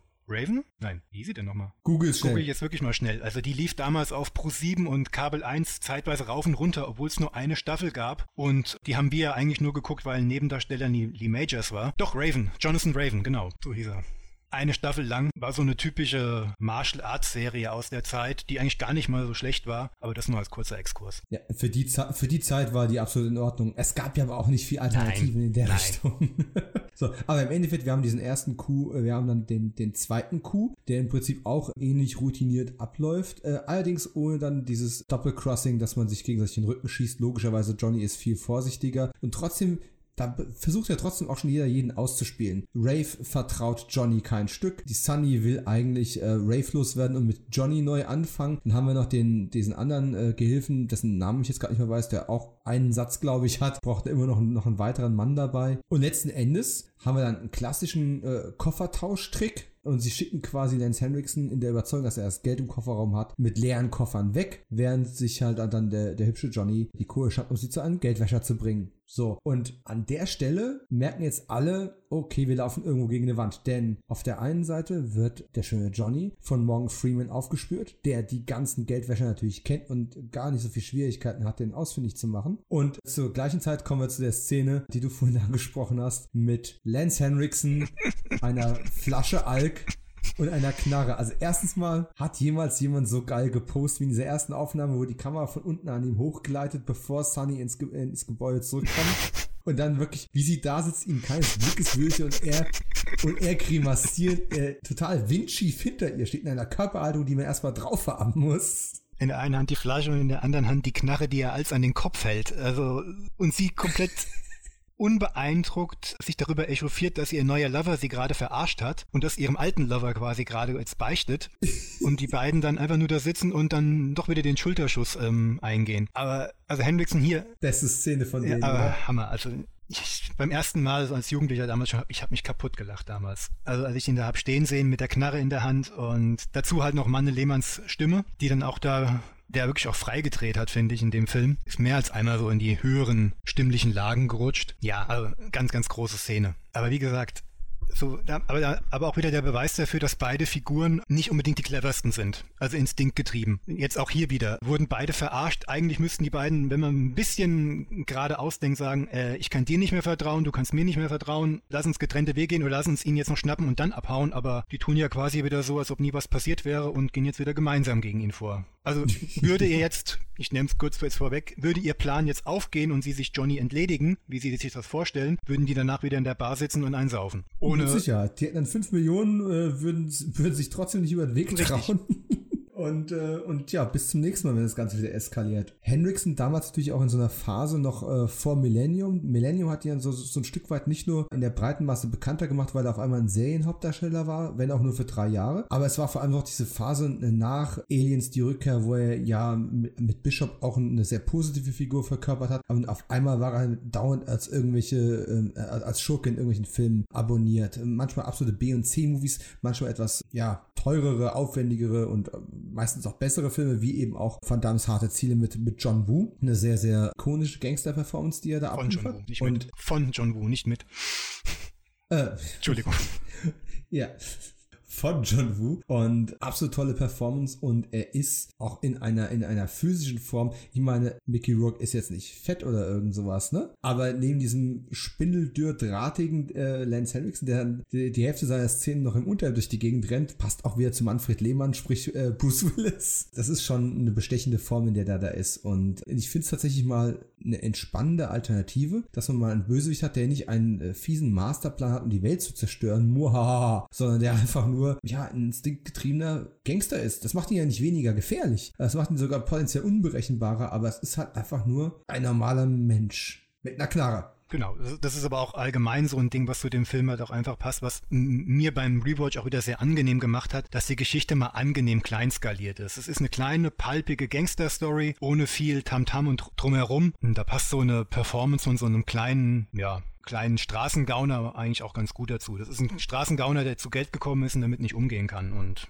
es ist einfach mal sehr angenehm zu beobachten. Wie stehst du dazu, dass äh, Morgan Freeman äh, seinen Gangster, also er fühlt sich ja bestätigt, ne? Johnny ist offensichtlich wieder ins, ins Verbrechen abgerutscht, auch aus, auch wenn er die Motive nachvollziehen kann, sicherlich. Aber er lässt ihn ja dann nochmal gewähren, im Gegenzug dazu, dass er Rafe und Sunny kriegt und ihm das Geld wieder einkassieren kann. Ist ja jetzt auch nicht gerade gesetzeskonform, aber ist das ein Zugeständnis daran, dass er, dass er doch irgendwas Gutes in Johnny erkennt? Oder ist das, ist das doch irgendwo auch so ein Stück weit selbstgerecht? Schlechtes, ich will, Hauptsache ich will, ich habe Hauptsache ich habe den Fall gelöst. Hauptsache ich habe das zum Abschluss gebracht und mein Ziel erreicht. Ja, ich denke, da geht alles Hand in Hand. Ich meine, er kann hier quasi wie so drei Fliegen mit einer Klappe quasi schlagen. Ich meine, er lässt sie jetzt aufeinander los. Am Ende, er hat so viele Möglichkeiten, er kann nur als Gewinner aus der Sache hervorgehen, wenn er sich zurückzieht. Entweder eine Möglichkeit, Johnny tot, er kann Sunny und Rafe einbuchten, weil er ja dann vor Ort ist. Andere Variante, Sunny und Rafe sind tot und er kann Johnny vielleicht noch einknasten. Ob er das macht oder nicht, das lässt er ja relativ offen. Das wird ja gar nicht groß thematisiert. Er sagt an keiner Stelle, ich gebe dir zehn Minuten, um die beiden platt zu machen und dann darfst du gehen, sondern es wird offen gelassen. Wird an keiner Stelle erwähnt. Ja, stimmt. Oder es kommt so, dass, ja,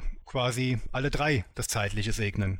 Hätte er auch gewonnen. Also er kann so, wie er, wie die Fäden gesponnen wurden, beziehungsweise so wie der Handlungsverlauf war, eigentlich aus seiner Sicht gar nicht als Verlierer aus der Geschichte rausgehen. Na, aber lassen wir das Gesetz mal kurz außen vor. Er nimmt zumindest billigend in, in Kauf, dass Donner in Gefahr gerät. Er zieht sie mit rein, indem er sie auf der Arbeit aufsucht, wieder auf Johnny schubst, obwohl er genau weiß oder sich sehr, sehr sicher ist, dass Johnny gerade mitten in einem Ding drin steckt. Und letztendlich wird sie ja nachher auch zur Geisel. Ja gut, aber das, das sieht dann, ja, aber ich, ich weiß jetzt nicht, ob das jetzt direkt mit seinem Auftritt auf ihrer Arbeitsstelle jetzt zu tun hat. Ja, nicht zwingend, aber es ist zum, ich sag mal so, das Billing in Kauf nehmen heißt ja nicht, dass er wirklich eine Absicht dahinter verfolgt. Er will mit Sicherheit niemanden gefährden, aber dadurch, dass er das einfach so passieren lässt und niemanden hochnimmt, er hätte ja auch Rave direkt verhaften können. Äh, er weiß, dass, ne, dass die an dem Überfall beteiligt waren. Er weiß war. es, aber kann es beweisen. Äh, er weiß es. Das ist ja, ja, was man weiß, was man beweisen kann, ne? Das sind zwei verschiedene Paar Schuhe. Was halt denn? Er hat nur wahrscheinlich ein paar Gerüchte von der Straße, die er verwenden kann, beziehungsweise seinen Instinkt und das, was er Johnny ja sowieso schon die ganze Zeit unterstellt. Aber einen echten Beweis, es gibt mhm. ja keinen, es gibt keine Zeugen, alle Zeugen sind tot. Die Gesichter waren gut versteckt. Es ist nicht heute, wo überall Kameras sind. Also, es ist nur, es ist nur ein Bauchgefühl, das ihn treibt. Und deswegen, mein Gott, lasse sich doch aufeinander losgehen und sich gegenseitig zerfleischen. Ich räume die Reste weg.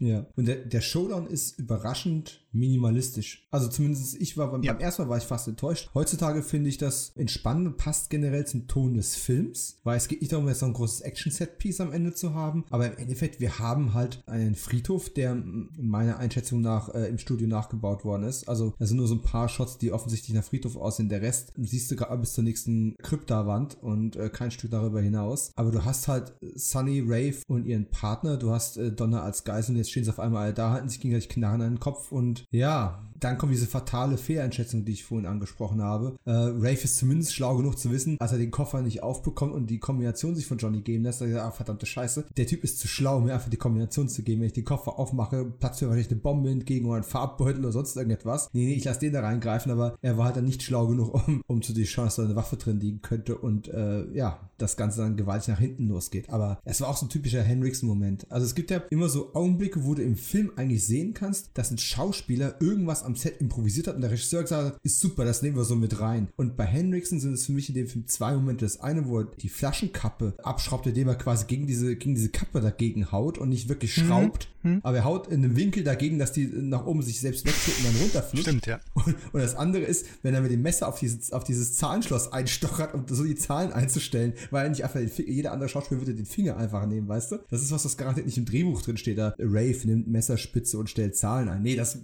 da stehst du einfach da und machst ja, Hast du das, das eigentlich so, hast du das so interpretiert, dass er das wirklich versucht hat? Weil die Kamera deutet ja wirklich direkt auf dieses Zahlenschloss drauf. Bei jeder Sichtung bei dem Film frage ich mich immer, versucht ja, ja. er da wirklich jetzt die Zahlen, die ihm gerade genannt wurden, da reinzudrehen? Der ist doch kilometerweit oh ja. weg davon, oder sehe ich das nur falsch? Nein, das siehst du nicht, das siehst du nicht falsch, aber das ist, wenn man sich den Schnittrhythmus von, von 1989 ansieht, war es nach damaligen Verhältnissen alles relativ schnell geschnitten. Du siehst auch nur, ich glaube, zwei Shots, die kurz da draufhalten. Und das soll schon so sein, dass er versucht, diese Zahlen einzustellen, aber zum einen natürlich logischerweise viel zu aufgebracht, viel, viel zu wenig treffsicher, aber es ist schon so gedacht, der stochert nicht einfach nur wild da drauf. Okay. Aber, aber letztendlich, es gibt dann, keine Ahnung, ein Dutzend Schüsse und am Ende sind alle getroffen am Boden. Und das ist der eine, ja, der eine Filmfehler, den ich immer so ein bisschen, wo ich immer so ein bisschen mit grantle, ist halt, wenn Mickey Rourke die Kugeln in Lance Henriksen reinballert und äh, Henriksen knallt gegen ähm, eine Kryptawand und rutscht dann runter. Und wenn man dann nochmal diese Aufnahme sieht, wie er sterbend runterrutscht, siehst du halt dadurch, dass er dieses, dieses Unterhemd nur trägt und keine Jacke und nichts drüber hat, siehst du halt, wie sich das Unterhemd in einer viereckigen Form nach oben schiebt, wo du genau die Platte siehst, die Brustplatte, die seinen Körper schützt gegen die Scripts, die da aufmontiert sind und mit Schwarzpulver nach vorne weggesprengt werden, weil das sind ja alles richtig typisch Waterhill-mäßig äh, äh, große Sprengkörper, die da äh, Blutpakete durch die Gegend schießen, wenn sie getroffen Wahrscheinlich werden. die Reste von ausgelöscht noch, ähm, die noch übrig geblieben sind. Ja. Aber das sieht man halt leider dann doch äh, relativ deutlich in den Aufnahmen. Ja, ich will, ich will auch diesen Showdown jetzt gar nicht jetzt klein werden. Ich mag den so, wie er ist, auch wenn er, auch weil er so klein und in, intim irgendwo ist, aber auch weil du gerade sagst, die hohe Schnittfrequenz. Ich meine, er hat drei Gegner, einmal Alan Barkin, einmal Lance Hendrickson und einmal diesen No-Name, ich habe gerade mal kurz geguckt, äh, J.W. Smith heißt der gute Mann, ist auch ein Walter Hill Regular. Also das Gesicht habe ich in vielen Walter Hill Filmen schon gesehen. Der war sogar bei Warriors schon dabei, zehn Jahre zuvor. Und auch später bei Red Heat, aber immer so in in kleinen Bitparts hinten in der Ecke. Und ich meine, er erschießt drei Personen, die, wenn ich mir das vorher angucke, eigentlich in L-Form zu ihm stehen. Mickey Rourke ballert in eine Richtung, dann ganz schnell in die nächste Richtung und er kann eigentlich von da, wo er schießt, nicht drei Leute aus so drei verschiedenen Perspektiven erschießen. Das ist jetzt, das will ich jetzt nicht in Ankreiden, ihn im Film jetzt nicht ankreiden, weil der hat eben durch die Inszenierung, durch die schnellen Schnitte, den kompletten Ver, äh, Verzicht auf Musik in der Szene, eine immense Wirkung. Aber nach mehrmaligen Sehen ist mir das dann halt doch irgendwann mal auf aufgefallen. Ja, also es ist schon so, dass, dass man einfach schlucken muss, dass die ähm, Gangster alle vollkommen unfähig sind, auf drei Meter Entfernung äh, mit mehreren Schüssen jemanden zu treffen. Und dass Johnny, obwohl sein, äh, sein Gesicht auch gerade Schmerz und das Blut ins, ins äh, potenziell in die Augen läuft, ja, er keine zwei Fehlschüsse hat und, und, und hat jeden trifft. Ja, das ist schon so ein bisschen. Das ist, erinnert aber auch wieder, das sind wir wieder bei dem Thema, das erinnert auch wieder an alte Western, ne? Wo völlig egal, wie viele Leute auf der Straße nachher stehen, Gary Cooper oder wer auch immer gerade am Ziehen ist, der haut die alle um. Komme, was wolle. Ja, nur dass Gary Cooper danach meistens selber noch gestanden hat. ja, das ist jetzt der große Punkt und ich bin mir tatsächlich bis heute nicht zu 100% sicher, sowohl die Reaktion von Donna als auch von äh, dem, dem äh, Marshall, äh, also von Morgan Freeman, der dann das Geld abholt und das Ganze mit einem gewissen Schulterzucken alles zur Kenntnis nimmt. Beide reden davon, als wäre das sowas wie, naja, jetzt kommt noch eine Szene hinten nach, wo er im Krankenwagen liegt und abtransportiert wird, ne? Und alle sagen, ah, war nur eine Fleischwunde. Aber man hat die letzten Aufnahmen von, vom schönen Johnny sehen einfach ganz stark nach Sterben aus und, und für mich ist der tot. Für mich gab es da nie einen Zweifel, aber weil die Bravo hatte damals einen Wissensvorsprung. Die hat nämlich damals bei ihrem Filmfotoroman hingeschrieben, aber er stirbt. Das habe ich bis heute noch im Kopf. Das ist aber halt die, die äh, Interpretation des Bravo-Redakteurs. Ich glaube nicht, dass in der Pressemappe drin steht. Übrigens, letztes Bild, äh, Hauptfigur steht. Es ist die Interpretation. Man, man könnte durchaus sagen, wenn wir die märchenhafte Natur dieses Films, die ja doch auch irgendwo da ist, es ist so ein gewisser märchenhafter Spirit ist vorhanden. Nur als sehr, sehr dreckig, sehr staubig, blutig. Aber wenn man den zugrunde legt, müsste es ein Leben danach geben. Und, und irgendwie alle Figuren, die noch am Leben sind, eindeutig am Leben sind und die Teil dieser Szenerie sind, verhalten sich so, als, als wäre es wirklich so dieser John Wayne-mäßige Schultertreffer, den er immer abbekommt und er ihm gar nichts macht. Und ich denke mir so, der ist tot. Aber irgendwie lässt es mich nicht deprimiert zurück, weil irgendwie wirkt es so, als würde der gleich, wäre es ein Marvel-Film, gäbe es eine After-Credit-Sequenz, wo er wieder äh, irgendwo sitzt und noch einen Drink kippt. Mit seinem neuen Gesicht weil ne, der Arzt wird das schon richten. Und ich weiß immer noch nicht, ob Morgan Freeman das Gesicht meinte oder die Kugeln, die in seinem Körper stecken, wenn er das am Ende sagt. Also man kann es interpretieren, für mich ist er tot. Und äh, wo ich jetzt gerade schon beim Zitate zitieren bin, mein Lieblingsspruch in dem Film ist aus dem Showrun, wenn Lance Henriksen und Mickey Rock sich prügeln und, und Lance dann sinngemäß sagt, du hast jetzt eine wirklich hübsche neue Fresse, Johnny, aber irgendwie hast du mir früher besser gefallen. Ja, dann ganz fies das Messer durch sein Gesicht zieht. Also die, Schli die Schlitzgeräusche oh, ja. haben mir, tun mir heute immer noch weh beim Zugucken oder beim Zuhören. Ja, die Tonspur ist an der Stelle nicht dein Freund.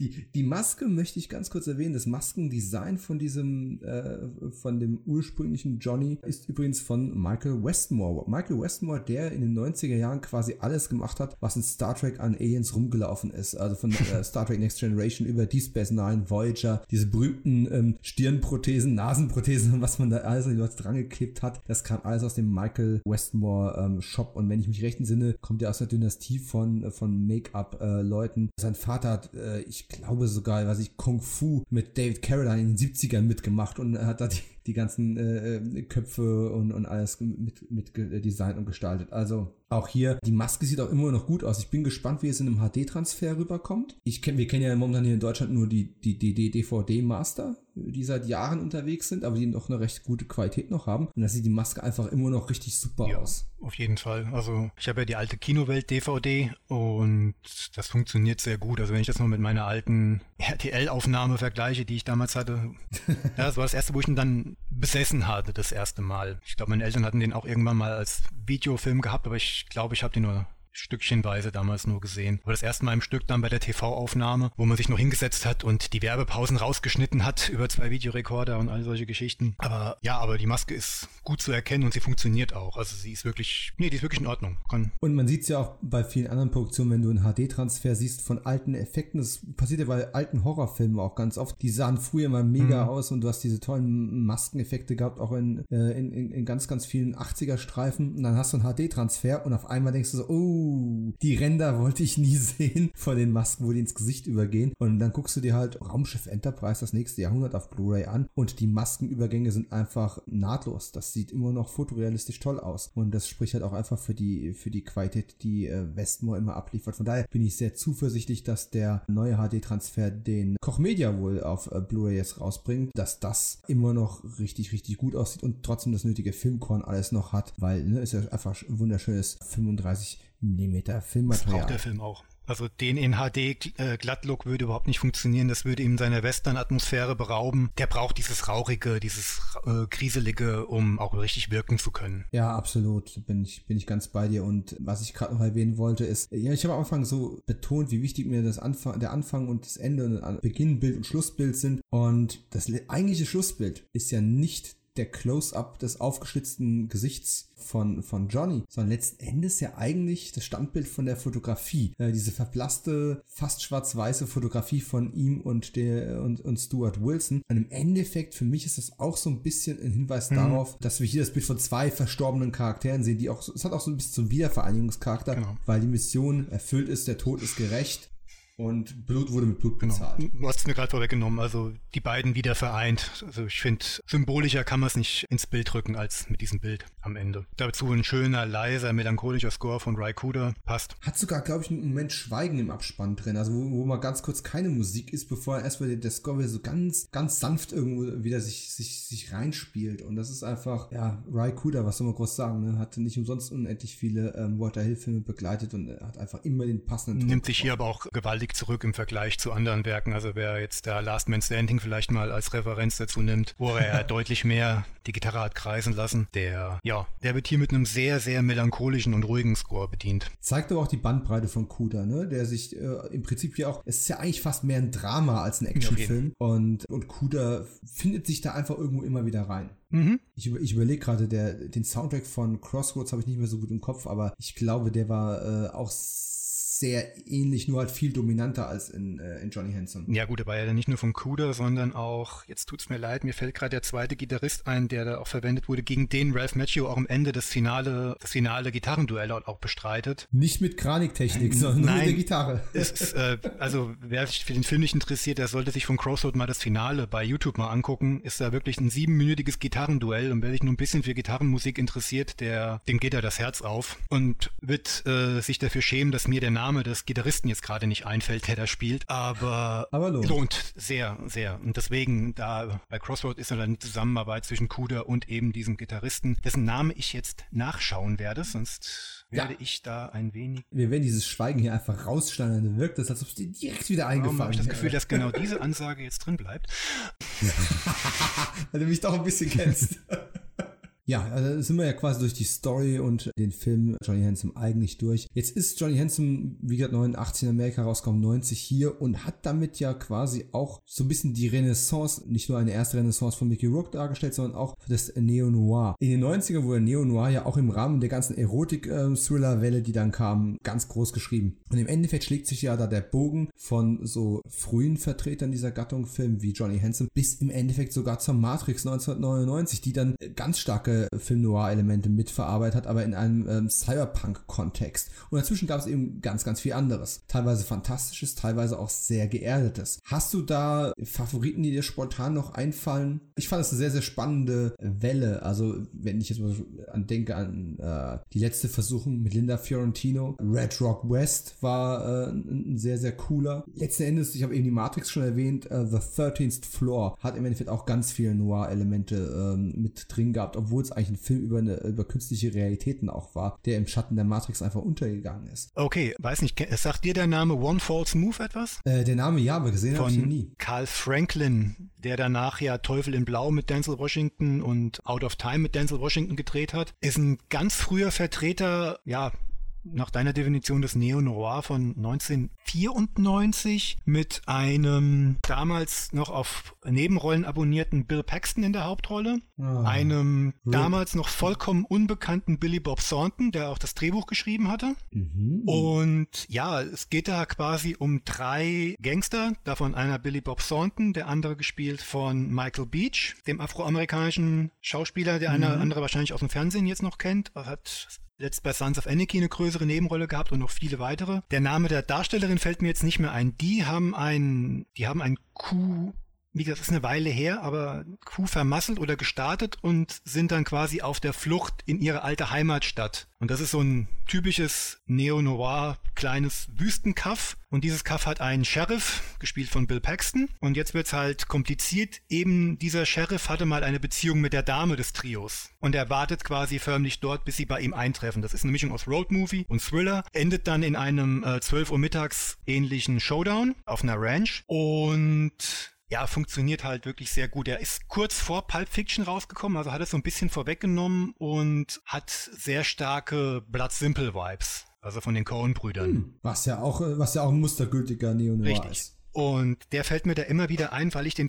auch viel zu früh gesehen habe, ihn damals etwas langweilig fand. Eben, ich hatte damals einfach so ein bisschen Action erwartet. So ein bisschen, der kam auch zur selben Zeit raus wie Red Walk West, den du ja gerade erwähnt hast, den ja auch nur noch nicht mehr so viele kennen, leider. Hm. Und der ist noch unbekannter. Der ist damals ein Festival-Hit gewesen, wenn ich mich richtig entsinne. Ist bei mir im Herz geblieben. Damals habe ich die Cinema noch gelesen und er hat damals die unfassbaren 100% abgegriffen. Wow. Und ich Nicht, dass ich das Cinema vertrauen würde, aber dir vertraue ich und das klingt alles gut genug, dass ich mir den auf jeden Fall auch mal raus. Ich habe aber jetzt leider überhaupt keine Infos über irgendwelche Veröffentlichungen. Ich glaube, da sieht es ziemlich düster aus, weil der wirklich sehr in der Versenkung verschwunden ist. Das war damals so ein Festival-Hit. Ich glaube, Sundance oder so ist der durchgestartet. Hat dann so eine kleine Tour gehabt und ich hatte mir den damals ziehen lassen über einen Kumpel, der Premiere hatte. Den hatte ich damals öfter mal verdonnert, mir Filme aufzunehmen.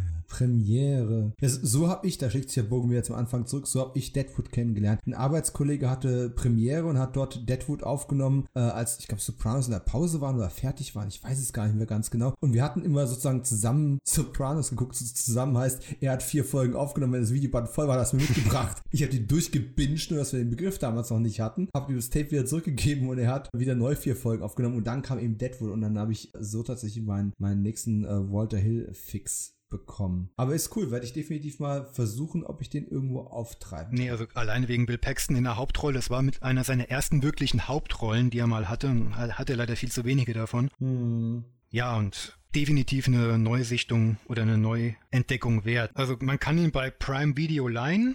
Das ist möglich. Es gibt eine DVD, kostet aber hier 26 Euro. Der ist also nur auf DVD erschienen und dementsprechend out of print.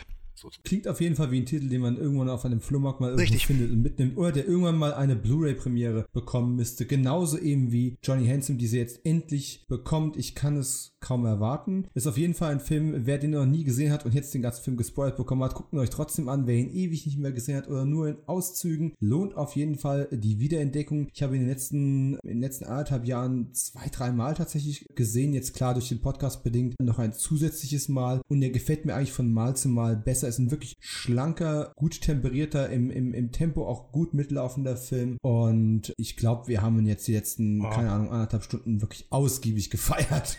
Und ja, an der Stelle danke ich allen fürs Zuhören. Danke, dass ihr so lange mitgemacht habt. Wir hoffen, es hat euch ein bisschen ein paar Infos mitgegeben, ein paar Einsichten vielleicht und oder auch wieder Spaß auf eine neue Entdeckung gemacht. Ich verweise an dieser Stelle auch gerne nochmal auf den neuen Patreon-Auftritt unter patreon.com slash kino90 Podcast gibt es Bonus-Episoden Episoden, Bonusmaterial, äh, extra Minisoden, Vorschau, was weiß ich was alles für ganz kleines Geld und ist eine tolle Community, eine kleine wachsende Community und ich würde mich sehr freuen, auch euch da begrüßen zu dürfen. Sucht und folgt dem Podcast gerne auch auf den verschiedenen Social Medias, äh, Facebook, Twitter, Instagram. Hinterlasst ein Abo und auch gerne eine wohlwollende Rezension. Es würde mich sehr, sehr freuen. Das nächste Mal hören wir uns wieder bei, dem, bei der April-Ausgabe, wo wir uns dann ja, dem April 1990 in allen dortigen Kinostarts widmen. Und äh, zu guter Letzt, Markus, wo findet man dich am besten bei Letterboxd? Bei Letterboxd. Ich denke mal, da wo sich jeder, der sich nie getraut hat, eine Webseite aufzumachen oder einen Blog zu eröffnen, mittlerweile anzutreffen ist. Also wer den ein oder anderen Review-Auswurf von mir lesen will, findet mich unter dem Nachtwächter. Von dort findet man mich auch mittlerweile auf Twitter, wo ich jetzt seit einer Woche auch mal angefangen habe, ein bisschen aktiver zu werden. Sonstige Socials halte ich mir noch vor. Da bin ich noch ein bisschen zurückhaltend, was das angeht. Ach, es reicht ja auf den Guten zu sein.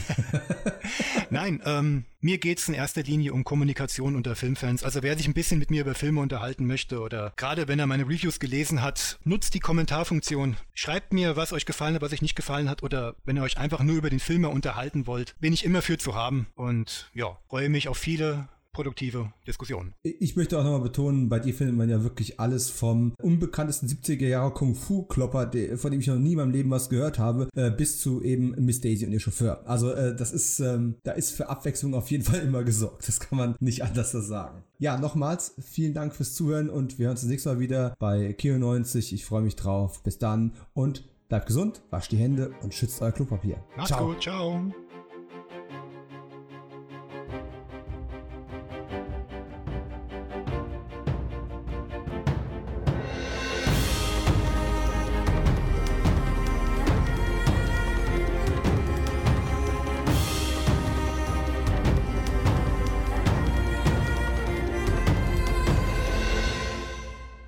Das war Kino 90, die totale Erinnerung. Moderiert und produziert von Dominik Stark, Tonmischung und Schnitt von Jens Nier, Musik von Marvin Hartmann, Designs und Grafik von Tobias Spüro und Sam Freisler.